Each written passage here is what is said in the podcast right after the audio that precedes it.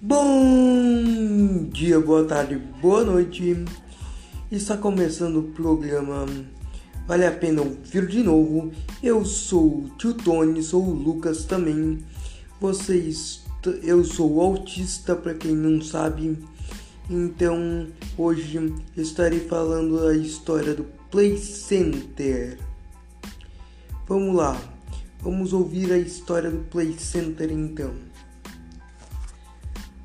As portas do Play Center, um dos maiores parques de diversão do Brasil, foram abertas em São Paulo na década de 70, mais especificamente em 27 de julho de 1973.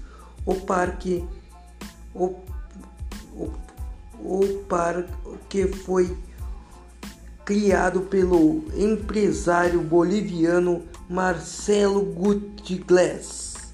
O parque foi inspirado no, nos grandes parques nos grandes parques americanos e europeus da década de 70.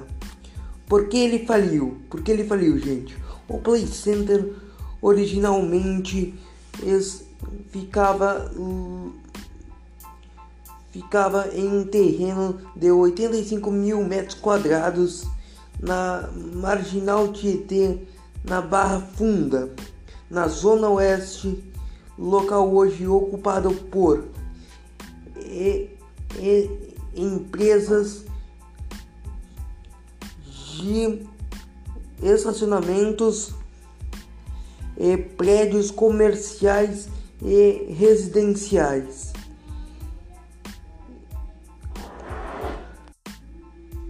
Ele fechou com a queda de público após uma série de acidentes que feridos com feridos em 1995 e 2010 e em 2011 ele fecha de vez.